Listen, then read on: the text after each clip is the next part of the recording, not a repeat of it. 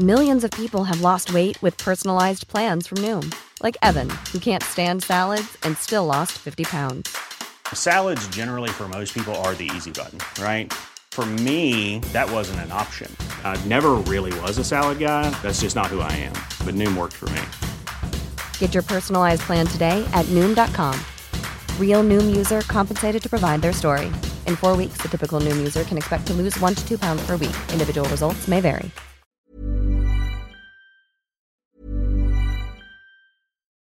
Millions of people have lost weight with personalized plans from Noom, like Evan, who can't stand salads and still lost 50 pounds.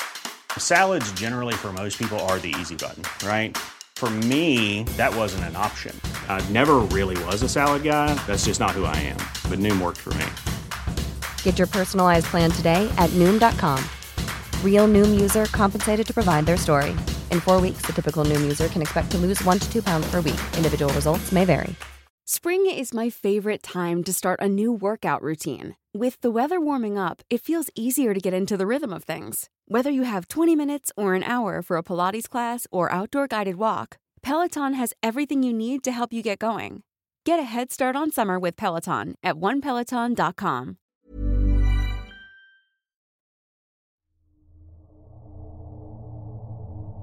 Esta es una leyenda de Puebla, la cual relata que cada año una familia ponía una ofrenda de muertos con todo lo que debía llevar. Pero siempre había un hijo que decía que eso eran leyendas, mitos, que era un desperdicio gastar en comida, en las flores y en adornos que no servían para nada. Cuando murieron los abuelos y los padres, este hombre seguía diciendo que eso era una pérdida de tiempo, que no valía la pena gastar el dinero en eso, que mejor prepararan la comida y se la comieran ellos. Y así, logró convencer a su esposa, a la cual le tenía prohibido poner ofrenda a los muertos. El mero día de los fieles difuntos, este tipo, como si nada, agarró rumbo al monte, donde se puso a trabajar arduamente, como si aquel no fuera un día importante, como si no hubiera nada que decir. Cerca del mediodía, aún con la incandescente luz, comenzó a escuchar voces que se acercaban a él. Pensando que era gente del pueblo que venía a buscarlo para algún asunto, o simplemente gente que estaba caminando cerca, dejó lo que estaba haciendo en el campo para ver quiénes se aproximaban. Esto mientras las voces se hacían cada vez más fuertes. El hombre con su pala, machete, su herramienta a la orilla de su campo, viendo quién va y viene, solamente escuchaba las voces, escuchaba la plática, pero no veía a nadie aproximándose. Seguía escuchándolos cada vez más cerca, hasta el punto de escuchar cómo hablaban justo a su lado. Lo escuchó tan cerca como si tú y yo estuviéramos sentados justo a un lado del otro, conversando. Muy nervioso aquel hombre comienza a gritar. Salgan. ¿Quiénes son? Pero los dueños de aquellas voces no hicieron acto de presencia. En su lugar, le hablaban directamente. Una voz masculina cansada, gastada y triste le preguntó si no lo reconocía. El campesino no sabía de dónde provenía esa voz cuando escucha una segunda. Esta era un tanto más dulce, pero también se escuchaba cansada y triste. ¿No me reconoces, hijo? Presuntamente aquella voz le reclamó el que no la pudiera reconocer. Le reclamó el hecho de que no conociera a sus propios padres. Nervioso, aquel hombre pensó que estaba soñando. Se decía a sí mismo, qué sueño tan feo. Seguro el sol ya me hizo daño. Mejor me voy para mi casa. Pero en el momento que hace eso e intenta salir del campo, siente claramente cómo una mano lo detiene para acto seguido decir, Hijo, ¿por qué no nos cuidas? ¿Por qué no nos quieres? ¿Por qué no nos pones una ofrenda, aunque sea una sencilla?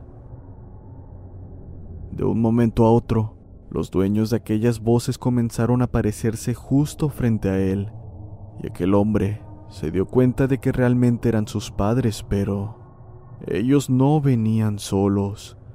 Estaban acompañados de sus viejos tíos, el hermano que murió en un accidente, la hermana que murió al dar a luz, e incluso unos abuelos de los que casi no se acordaba.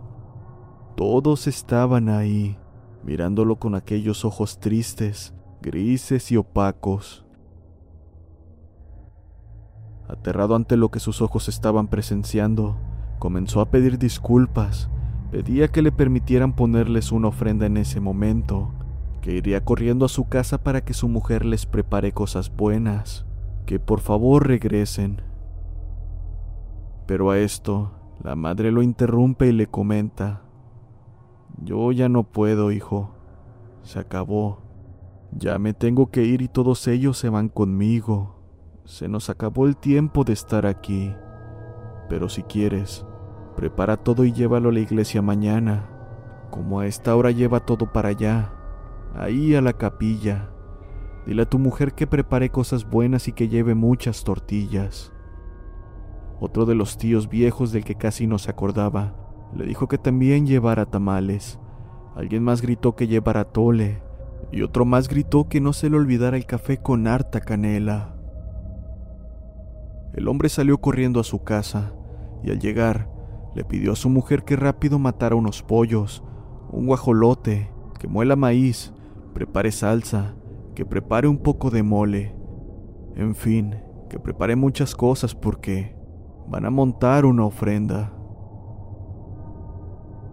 El hombre corrió a traer unas flores, unos tablones y comenzó a armar la ofrenda con lo que tenía a la mano.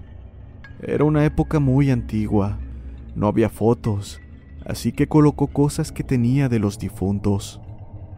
El recuerdo del reloj que le había regalado su padre, un chal que pertenecía a su madre. Puso la comida y regó flores por todas partes. Una persona que lo vio al cruzar por la calle le dijo, no lo hagas, que no ves que ya se fueron. No pongas flores porque ya no están aquí. Aquel hombre hizo caso omiso y siguió con lo suyo hasta que, llegada la noche y con el altar terminado, posó un montón de veladoras además de otras cosas, y al finalizar, se sentó para esperar por la llegada de sus difuntos. Ya en la madrugada se levantó su mujer para ver por qué su marido no regresaba a dormir pues ya era tarde y hacía bastante frío. La mujer se levanta y va donde está la ofrenda, y ahí estaba su marido, sentado en el piso. La mujer se acerca y lo sacude ligeramente mientras le decía, Despiértate, ven a acostarte que hace frío. Pero aquel hombre no respondió. Entonces, la mujer lo sacude más fuerte, pero Aquel hombre continuaba sin responder. La mujer tocó su rostro y al hacerlo se dio cuenta de que el hombre estaba totalmente frío. Estaba muerto. Al parecer, el castigo por no haber cumplido con los fieles difuntos fue la muerte. La comida que prepararon efectivamente la llevaron al día siguiente a la iglesia, como era la costumbre de antes. Al velorio siempre se lleva comida, café con mucha canela, panes, atole, bastante comida.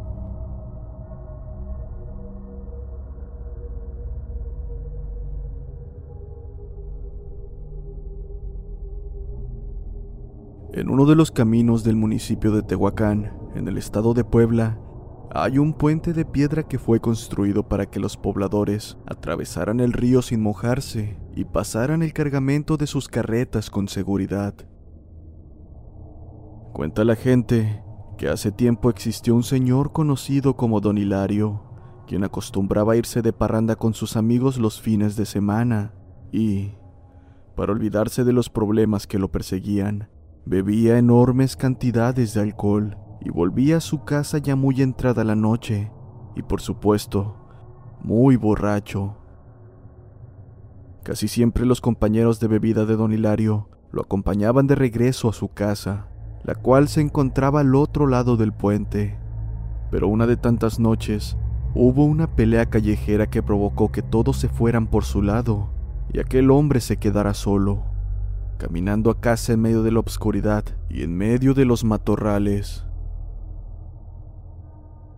En el camino, el campesino vio una enorme gallina, la cual sería un excelente remedio para la cruda que tendría por la mañana, así que se fue a perseguirla para llevársela. A pesar de andar con tumbos por la borrachera que se cargaba, Hilario estuvo a punto de agarrar al ave cuando ésta se metió debajo del puente. Al perseguirla, el jornalero se encontró con un ejército de duendes de más o menos medio metro que destazaban a la pobre gallina con sus garras y dientes, arrebatándose los trozos entre ellos y haciendo un gran escándalo. Al darse cuenta de su presencia, los duendes se volcaron contra Hilario, quien corrió aterrorizado hasta dejarlos atrás, pero no sin antes sentir un intenso dolor en sus piernas, provocado por los rasguños y mordidas de aquellos demoníacos seres. Al día siguiente, Hilario despertó en su casa pensando que todo había sido una terrible pesadilla, pero cuando intentó ponerse en pie, nuevamente sintió el dolor en sus tobillos, los cuales se encontraban llenos de sangre y muy lastimados. Dicen que Hilario se fue del pueblo y nadie volvió a saber de él. Se dice también que dejó de beber y se retiró a la casa de un familiar. Sin embargo, la gente del lugar frecuentemente ha escuchado las macabras risas y han visto pequeñas huellas de sangre cerca del puente maldito.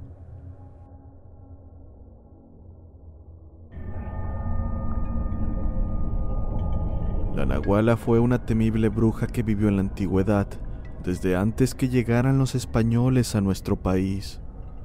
Tiempo después de su muerte, llegó una importante familia española al predio en donde ella habitaba y mandaron a construir una hermosa casa. Lo más importante es que el espíritu de la Nahuala no los dejaba vivir en dicha casa en paz. Así fue como esta familia extranjera le pidió ayuda a un medium, quien les aseguró que su hija menor corría peligro, ya que aquella maléfica bruja, poco tiempo después de morir, había asesinado a una niña nativa con la intención de cumplir con un conjuro, el cual la resucitaría. Solo que para lograr su cometido, faltaba el espíritu de otra niña, además de un niño. Desafortunadamente esta familia hizo caso omiso a las advertencias pensando que se trataba de supersticiones. Al poco tiempo, la niña enfermó misteriosamente, teniendo como final la muerte. A raíz de aquella pérdida, la familia se fue de Puebla y jamás regresaron, y a partir de este hecho los lugareños no dejaban de comentar que la casa estaba poseída por el espíritu de la Nahuala y que junto con ella se encontraban los espíritus de las dos niñas asegurando que solo faltaba el espíritu de un niño para concretar su conjuro y regresar al mundo de los vivos.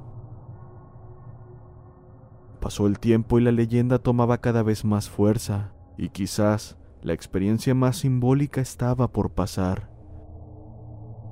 Era el año 1807 en la ciudad de Puebla, en donde vivían dos hermanos de nombre Fernando y Leonardo. Su hogar se encontraba situado en el centro de la ciudad, cerca de la casa de la Nahuala.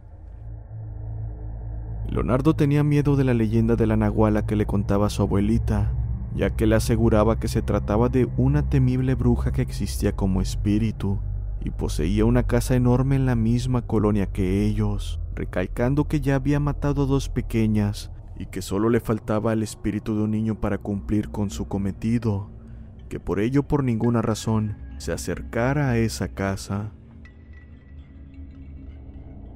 Fernando era el hermano mayor y por naturaleza era rebelde, así que un día iba pasando por la casa de la Nahuala y se le ocurrió ingresar a averiguar si era cierto lo que tanto se decía. Desafortunadamente para él, esto era muy verdadero, y el espíritu de aquella bruja prácticamente lo secuestró, encerrándolo dentro de la casa. Se dice que fue Leonardo y su abuela junto con un grupo de vecinos que lograron rescatarlo justo a tiempo, echándole a perder así sus terribles intenciones a la Nahuala. A pesar del transcurso del tiempo, es muy probable que el espíritu de aquella bruja aún siga en ese espacio, buscando culminar con su conjuro para poder regresar al mundo de los vivos y quedarse aquí por la eternidad.